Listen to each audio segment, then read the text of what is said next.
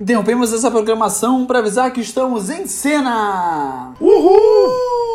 Galera, sejam bem-vindos ao segundo episódio do Em Cena de Obi-Wan Kenobi, que a gente vai também tratar dos episódios que saíram juntos, né, no Disney Plus. Então, provavelmente vocês estão escutando esse Em Cena logo em seguida que escutaram o primeiro. A gente também tá gravando logo em seguida que nós gravamos o primeiro. Eu sou o Lucas Freitas, o apresentador deste Em Cena. Estou aqui com eles, os grandes Rafael Mendes. Oi, gente, tudo bem? Uma honra estar aqui, um prazer novamente para comentar essa série maravilhosa. E também com ele, o anjo Gabriel Bandeira. Oi, gente, tudo bom? Prazer de voltar. E aí a gente já vai continuar a loucura que terminou o primeiro episódio, que a gente vai ter a continuação da saga do Obi-Wan indo atrás da Leia, né? É só importante dizer que a gente não tá com o nosso quadro do nome do episódio, porque os nomes dos episódios são um, dois e assim sucessivamente.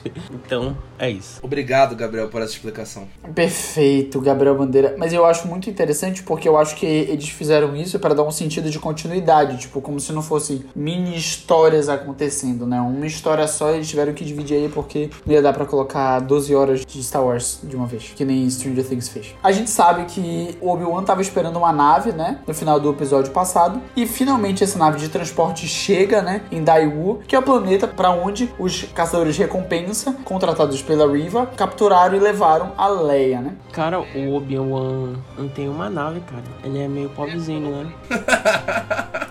Não tá recebendo o auxílio do Império. até que ponto chegaram os Jedi, né? De terem serem grandes professores e chegaram no fundo do poço. Tudo isso por quê? Por drogas. Perdeu tudo! O drama de Obi-Wan, morando de aluguel. Literalmente o drama de Obi-Wan.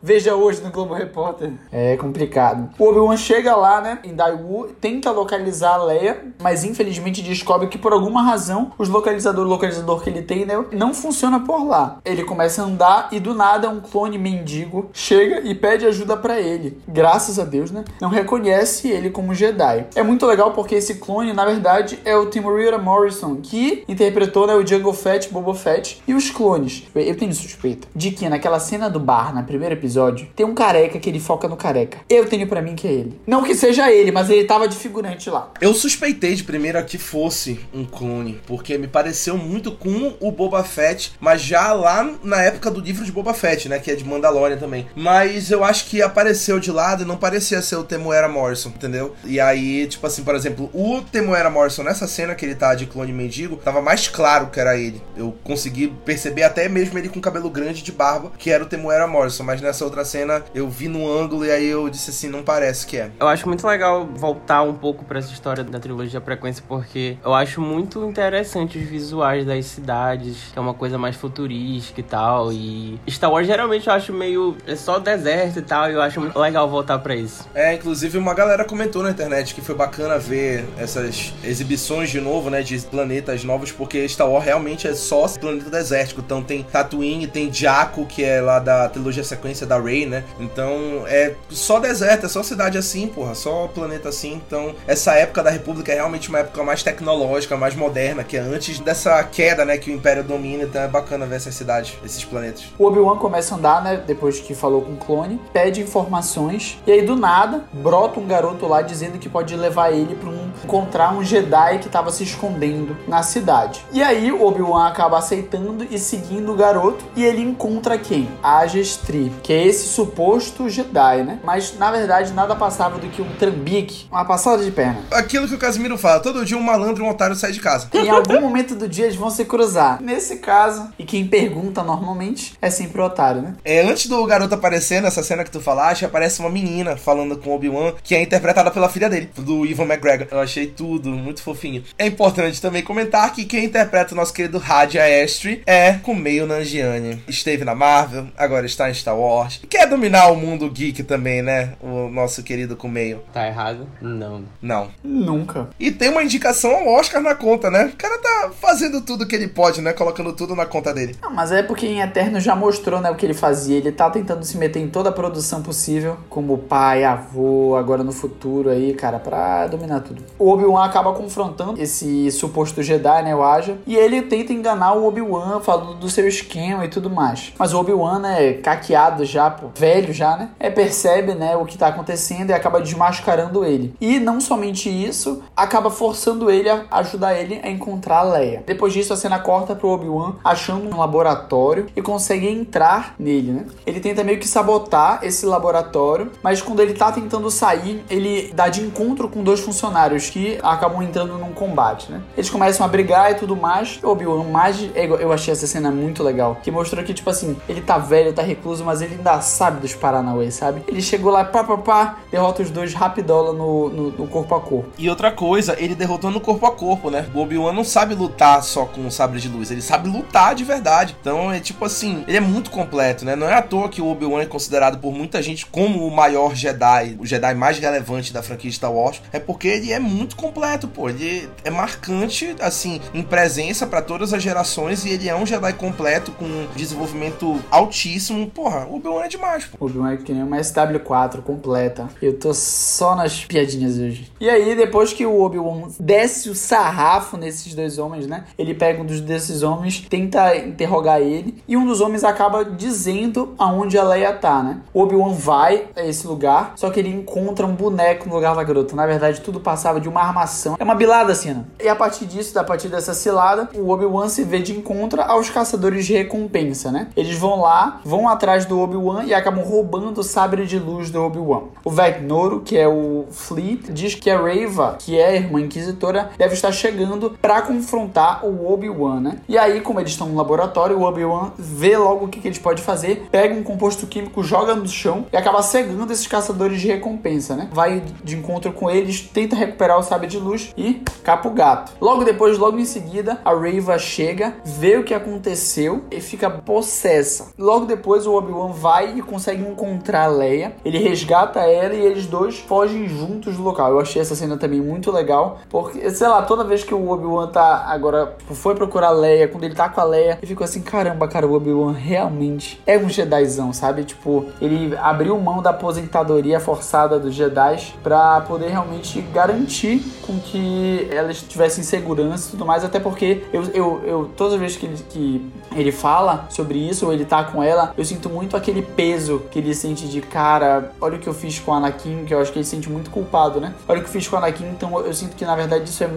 é minha obrigação, sabe? E aí depois disso, a cena volta pros caçadores de recompensa, né? Depois que a Riva chega e mostra eles que eles estão paralisados depois que o Obi-Wan jogou o composto químico lá no chão. É nessa hora que o Obi-Wan pega a, a Leia, né? Eu achei muito legal como ela começou a questionar, mas quem é você? Porque eu deveria confiar em você. Achei muito legal isso. É, tipo assim, ela não simplesmente aceitar que ele foi buscar ela lá, mas ficar questionando, fazendo um monte de pergunta. Cara, ela pergunta muito tudo ela quer saber, tudo ela quer deduzir. Aquelas crianças curiosas. E tem tudo a ver com a personalidade da Leia que a gente conheceu, né? É muito, tipo assim, coerente. Ver essa Leia criança com a Leia adulta é completamente coerente. Então é isso, crianças. Não aceitem ajuda de estranhos. Depende da situação. Nessa situação. Quando você estiver sendo capturada, aceite ajuda de estranhos. Depois a Leia começa a interrogar, né? Como a gente falou. Começa a interrogar o Obi-Wan e acaba deduzindo que o Obi-Wan. É muito esperta ela, cara. Acaba deduzindo que, na verdade, o Obi-Wan Obi-Wan é um Jedi. Só que ela vê, né, a aparência dele, vê como ele tá vestido, vê a feição dele e acaba dizendo que ele tá, na verdade, já um velho e acabado. Eu lembrei muito do que no começo de Star Wars 4, quando eles começam a falar do velho Ben, né? Que, tipo, parece que é um ermitão, assim, estranho. E é muito isso, ele já virou esse velho Ben, né? Aquele cara que é ermitão, que é meio esquisito, assim, meio desconexo da sociedade e tudo mais. Só uma coisa que eu acho um pouco 10 anos para ele já tá assim. Eu entendo que eles usaram 10 anos para pegar a Leia criança ainda, porque se fosse 15 eu acho que ele já ia estar tá muito grande. Mas eu acho muito pouco 10 anos para ele já estar tá nesse nível, entende? De velho, né? Que tu diz, de tem. É. Tu acha que ainda falta um pouquinho mais para ele chegar no Alec Guinness, né? Isso. Eu até acho que essa passagem de tempo é, é beleza, ela é, ela é pequena, mas ao mesmo tempo eu já acho ele muito novo para chegar no nível do velho Ben. Porque ele não tá tão acabado no nível do velho Ben, entendeu? Sim, verdade. Não, tipo, é, o pior é que é real, assim. Porque, tipo, beleza, que ele tá mais acabado do que no Star Wars 3. Só que ele não tá tão acabado e, tipo assim, é só mais 10 anos. Depois de tudo isso que aconteceu, né? Os inquisidores chegam da Yu e confrontam, vão de encontro cobrar o que a Riva fez, né? Bem como o que o quinto irmão falou para ela que ia acontecer se ela continuasse essa perseguição maluca pelo Obi-Wan. O, o, o, grande inquisidor, como já tinha prometido para ela no primeiro episódio, diz que ela sempre vai ser a menor deles exatamente porque ela ainda continua é, focada e cega pelo Obi-Wan, por tentar matar o Obi-Wan. E também porque ela veio de uma origem menor, tipo assim, como se ela fosse uma espécie de escrava, uma espécie de vindo de uma raça inferior para eles, né? E aí ela veio porque ela tem habilidade, porque ela estudou e se preparou, mas ela vai continuar sendo vista como essa pessoa inferior, né? Mesmo que ela faça isso. E a partir dessa desobediência, né, da Riva, o grande Inquisidor vira para ela e fala que ele vai cuidar pessoalmente do Obi-Wan. Não é para ela se meter mais nisso, né? Mas mesmo assim, é igual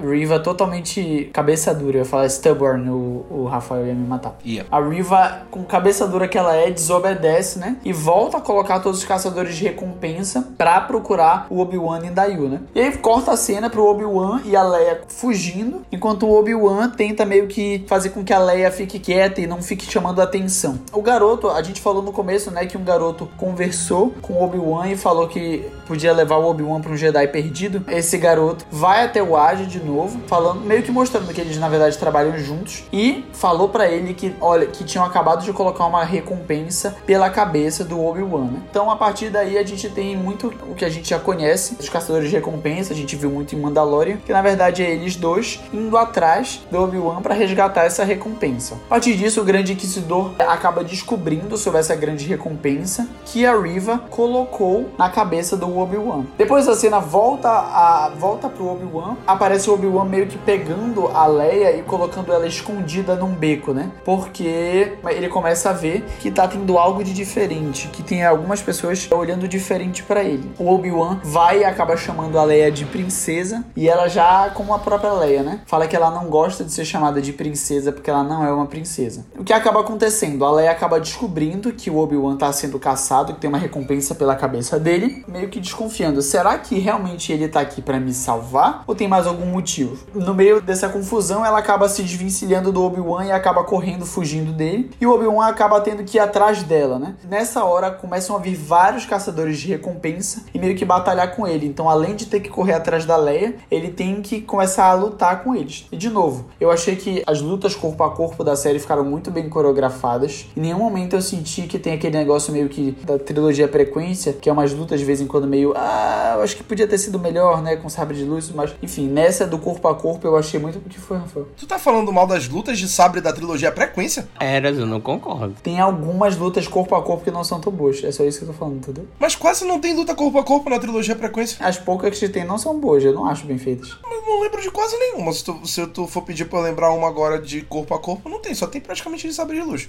Tem uma ou outra, como a gente falou de, de Ataque dos Clones, que aquela luta do Obi-Wan e o Anakin contra o Conde Dukan, que é mal coreografada, ok, mas porra, aquela luta do Darth Maul contra o Qui-Gon e o Obi-Wan. Não, essa é boa. A luta do Obi-Wan com o Anakin, porra, meu amigo. Incrível, na hora que tu falou, eu e o Gabriel, a gente ficou assim, ao mesmo tempo, sabe? Não, é porque eu, eu sempre comparo muito com as lutas da trilogia original, que elas são bem ruins, mas é porque é um filme muito antigo. Dessas da trilogia Frequência eu acho muito boas quando comparadas com essa. Mas as brigas da trilogia original, elas são propositalmente ruins porque os Jedi morreram, né? Então Luke tá aprendendo ali a lutar com um Jedi que tá velho, quase morrendo, o outro Jedi que também tá velho, quase morrendo, que é o Yoda. Então, tipo assim, é como se a arte Jedi tivesse quase morrendo, né?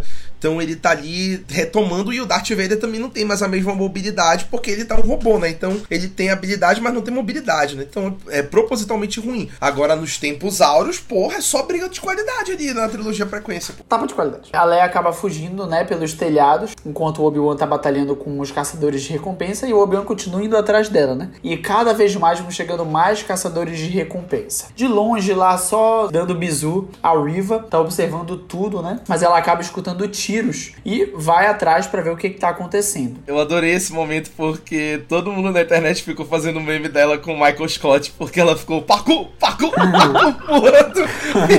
E, aí fizeram uma montagem dela pulando de um lado pro outro e aí o Michael falando parkour. E aí eu comecei a rir, eu passei muito mal. Cara, a internet é muito rápida, velho. Eu acho fantástico. Nessa parte eu já Não tava com raiva do Obi-Wan, porque era literalmente só de fazer alguma mágica ali com a- usando a força. E aí ele, Leia, para de correr, para de correr. E sei lá, foram uns 10 minutos só ele gritando isso. Pra enfim ele fazer isso e provar que ele realmente é um Jedi. O meu pai ficou muito incomodado nessa hora que ele disse assim: não, é mentira já. Isso aí é mentira. Ela fugindo dele, ele não faz nada, ele não consegue pegar ela. Aí já começou a mentira. É isso que eu fico puto nessas séries, porque sempre tem uma mentira dessa. Fora da realidade. Aí eu fiquei olhando, porra, não posso discordar, né? Ficou realmente foda. A cena corta pro Obi-Wan, confrontando de novo os caçadores de recompensa. E aí acontece o que? Aparece. Vocês lembram daquela cena do parkour, que é o Andy pulando? É basicamente isso que a Leia tenta fazer, né? Pula, tenta pular nos telhados, ela não consegue chegar do outro lado e acaba ficando presa lá nos cabos, entre, entre uma casa e outra. Só que ela não fica só presa, né? Ela acaba caindo dos cabos e aí, finalmente, o Obi-Wan desiste de tentar manter a sua farsa, sua alcunha de Ben e usa a força para que ela não morra, né? Menina irresponsável. E aí ele deixa ela pousar o pouso de super-herói no chão lá da, da Viúva Negra. E aí, depois disso, o Obi-Wan alcança a Leia, né? E eles seguem juntos até aquele transporte. Só que, quando eles chegam lá, quem tá esperando eles? Os Inquisidores já chegaram por lá e já tomaram tudo aquilo. Logo depois disso, o Que aquele falso Jedi, aparece, né? Meio que dizendo que o Obi-Wan e a Leia devem ir com ele para um porto que é mais afastado e ir para Mapuzo, onde que lá alguém vai ajudar eles. Logo em sequência, o Aja acaba confrontando a Riva, né? Dizendo que na verdade ele é o Jedi. E a Riva no começo vai dar indício que vai acreditar, mas ela descobre e fala para ele que é mentira, porque ela lê a mente dele. Acaba descobrindo exatamente aonde ele disse para eles irem, né? Onde o Obi-Wan e a Leia estão. Isso aí é um indício de que a Riva provavelmente era uma Jedi, né? Porque os grandes inquisidores são compostos por muitos ex-Jedi que se converteram para o lado negro e para o Império para não serem mortos. Então eles vão para o lado negro e começam a trabalhar com os inquisidores e com o Império para caçar outros Jedi. E esse poder de ler mente, né? Que a gente sabe que não é só do Jedi. Por exemplo, Kylo Ren já demonstrou que ele tem isso lá na trilogia sequência. Mas os Jedi manifestam isso com mais facilidade. Então, isso provavelmente é um indício de que ela era uma Jedi antes da Ordem 66. Depois que a Riva lê a mente do Aja, a cena corta pro porto de carga onde o Aja tinha falado para eles irem. E o Obi-Wan diz lá que a Leia lembra ele, lembra, tipo, alguém que ele conhece, né? Que na verdade a gente sabe que é nada mais nada menos que a Padmé. Como a gente falou, tem muita semelhança entre a Leia criança e a Padmé, exatamente pelo seu jeito, pelo trijeito. O jeito que ela lida, né, com a sua realeza, tentando rejeitá-la, o jeito que ela troca, coloca várias pessoas no seu lugar para falar que é ela. Aí depois disso, a Riva consegue chegar a exatamente o porto onde eles estão, é, e ela chega lá buscando no 12, atrás do Obi-Wan. Obi-Wan fala para ela se esconder, a Leia vai, se esconde dentro de um transporte e acaba descobrindo meio que como usar ele, como ligar ele. E aí a Riva encontra o Obi-Wan e começa falando que ela não vai matar ele, mas o que ela só quer é levar ele pro Darth Vader. E aí a gente vê é, todo o plot do, do episódio, né? Porque o Obi-Wan acaba descobrindo que o seu irmão está vivo, casos de família instaurado. Descobre que o Darth Vader, que é o Anakin, na verdade está vivo e também mostra o que a Riva quer com Obi-Wan, não simplesmente matá-lo e ter vingança com o Jedi, mas sim poder ganhar pontos com o Darth Vader. Isso aí foi muito bacana, porque o, o Obi-Wan achava que ele tinha matado o Anakin, né? Que ele ia morrer ali em Mustafar no episódio 3. Então a gente vê que ele realmente ficou muito abalado quando ele soube que o, Anakin ficou vivo. Mexeu ali com ele, né? Tirou ele da linha. Foi muito bom esse momento. Só eu queria falar que nessa hora a Riva fez até uma tortura psicológica ali com o Obi-Wan. Aí Ela disse, ah, então você não está sabendo. E fez todo um negócio, aí ele ficou todo abalado. Foi muito legal. Já estou do lado dela. Tortura psicológica não é entretenimento, Riva. Depois disso, o grande inquisidor chega, né, até o porto de carga, começa a dizer que vai cuidar da situação, que vai dar um jeito no Obi-Wan. A Riva meio que, a gente não sabe, né, mas ela dá a entender de que ela acaba matando o grande inquisitor, é exatamente para que ela mesma possa ganhar o crédito de ter capturado o grande Jedi Obi-Wan. Como a gente estava discutindo aqui antes do episódio, a gente tava em dúvida que eu não lembrava se o Grande Inquisidor tava vivo, mas, pô, foi burrice nossa também, porque ele fica vivo depois desse evento, né? Ele não morre aí porque ele aparece no Star Wars Rebels, né? Na animação. Então ele é uma peça-chave ali, um dos vilões da série animada. Então isso provavelmente foi só um machucado que ele levou. A gente sabe que Star Wars as pessoas não morrem, né? Nem o, o Darth Maul, que foi cortado no meio, morreu, porque depois ele ficou vivo, colocaram ele com perna de outro ser lá. Então, o Grande Inquisidor levou essa espadada na barriga, mas deve ter passado por um tratamento e ficou de boa depois. Star Wars é que nem Marvel. Se não aparecer corpo. Ah, não, eu acho que Star Wars é até pior, porque se aparecer corpo morto, a pessoa ainda pode voltar à vida. Mas enfim, em meio a essa luta, né, da Riva com o Grande Inquisidor, ela meio que matando ele, o Vai, aproveita essa distração, pega a Leia e dá no pé. Enquanto isso, a Riva começa a gritar, né, pro Obi-Wan de que ele não vai escapar das mãos do Darth Vader. E aí, a partir disso, o Obi-Wan simplesmente entra em parafuso, fica maluco e fala o nome, fala o nome do Anakin. Essa cena é muito forte, porque dá pra ver a dor e a raiva dele. Corta pra cena, simplesmente aparece o grande Darth Vader sem a armadura, todo entubado, dentro da sua câmara de recuperação do seu planetinha privado.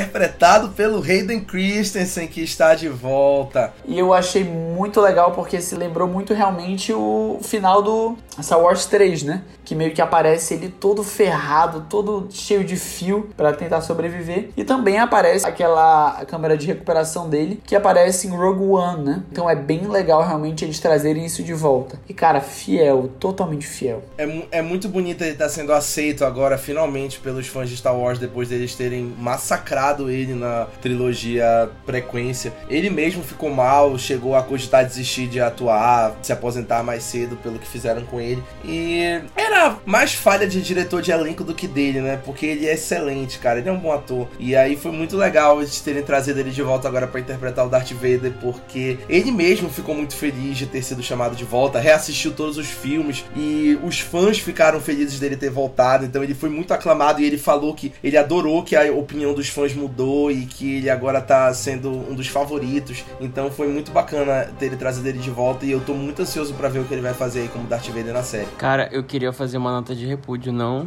a série, mas eu assisti esses dias A Escolha Perfeita 2 e fizeram uma piada falando mal do Hayden Christian em Star Wars. Elizabeth Banks, eu não gostei dessa piada. O Hayden é muito bom e é isso. Uma coisa que eu achei interessante nesse no primeiro episódio é que eles não mostraram duelos de sabre de luz, né? Eles estão guardando isso, porque esse é um ponto que tá todo mundo aguardando é ver o Obi-Wan lutando de novo, né? Até porque já, como falamos, está confirmado que vai ter um confronto inédito entre o Obi-Wan e o Darth Vader que nunca apareceu. Como eles estão guardando esses confrontos de sabre de luz é legal e eles estão focando realmente nos combates corpo a corpo pra sustentar, hein? E até porque não faria muito sentido ter tantos combates assim nessa época que a série tá se passando, né? É, até porque o Obi-Wan tem que estar disfarçado, né? Ele não pode entregar que ele é um Jedi. Chegamos ao fim de mais um Em Cena. Queria agradecer aqui o Rafael e o Gabriel por estarem aqui comigo em mais esse Em Cena. Esses episódios do Encena vão sair todo sábado? Não, amigo Rafael, muito legal a sua pergunta.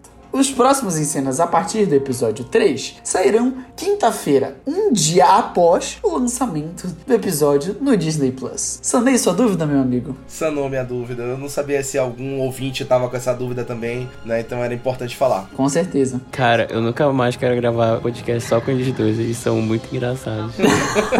Tamanha madrugada. Por favor, Baiana, apareça. Por favor, Salada, apareça. É isso, galera. Muito obrigado por tudo. Não esqueçam de conferir as nossas críticas no Mala Dourada. A gente tem crítica toda semana. Tem podcast, tem o Valkyrias, tem o Ohio, tem o Encena agora, né? Daqui a pouco vai sair o Encena também de Miss Marvel, que tá pra sair aí. Kamala Khan vem voando assim. Mais um pra gente falar mal. Que ótimo, Gabriel. Mais uma, né? Agora que ela não se estica mais. Agora é só o Cosmos lá que. Uau! Esse inicialmente não irei falar mal, porque tem toda uma questão de representatividade, mas dependendo do, do caminhar, Gabriel Bandeira no meio da série sendo acusado de xenófobo porque não tá gostando de. bora ver. Mas é isso, qualquer coisa, galera, estamos aqui. Participem também dos nossos quizzes que a gente tá fazendo lá nos stories. Tem quiz quase todo dia, tem jogos lá quase todo dia. Quase todo dia não, todo dia. Votem direito, por favor. É, Também tem o nosso site, maladourada.com.br. Tem as mesmas coisas que tem no Instagram, só que um pouquinho mais. E é isso, galera. Fiquem bem. Zabumba. Tchau! Tchau. Tchau.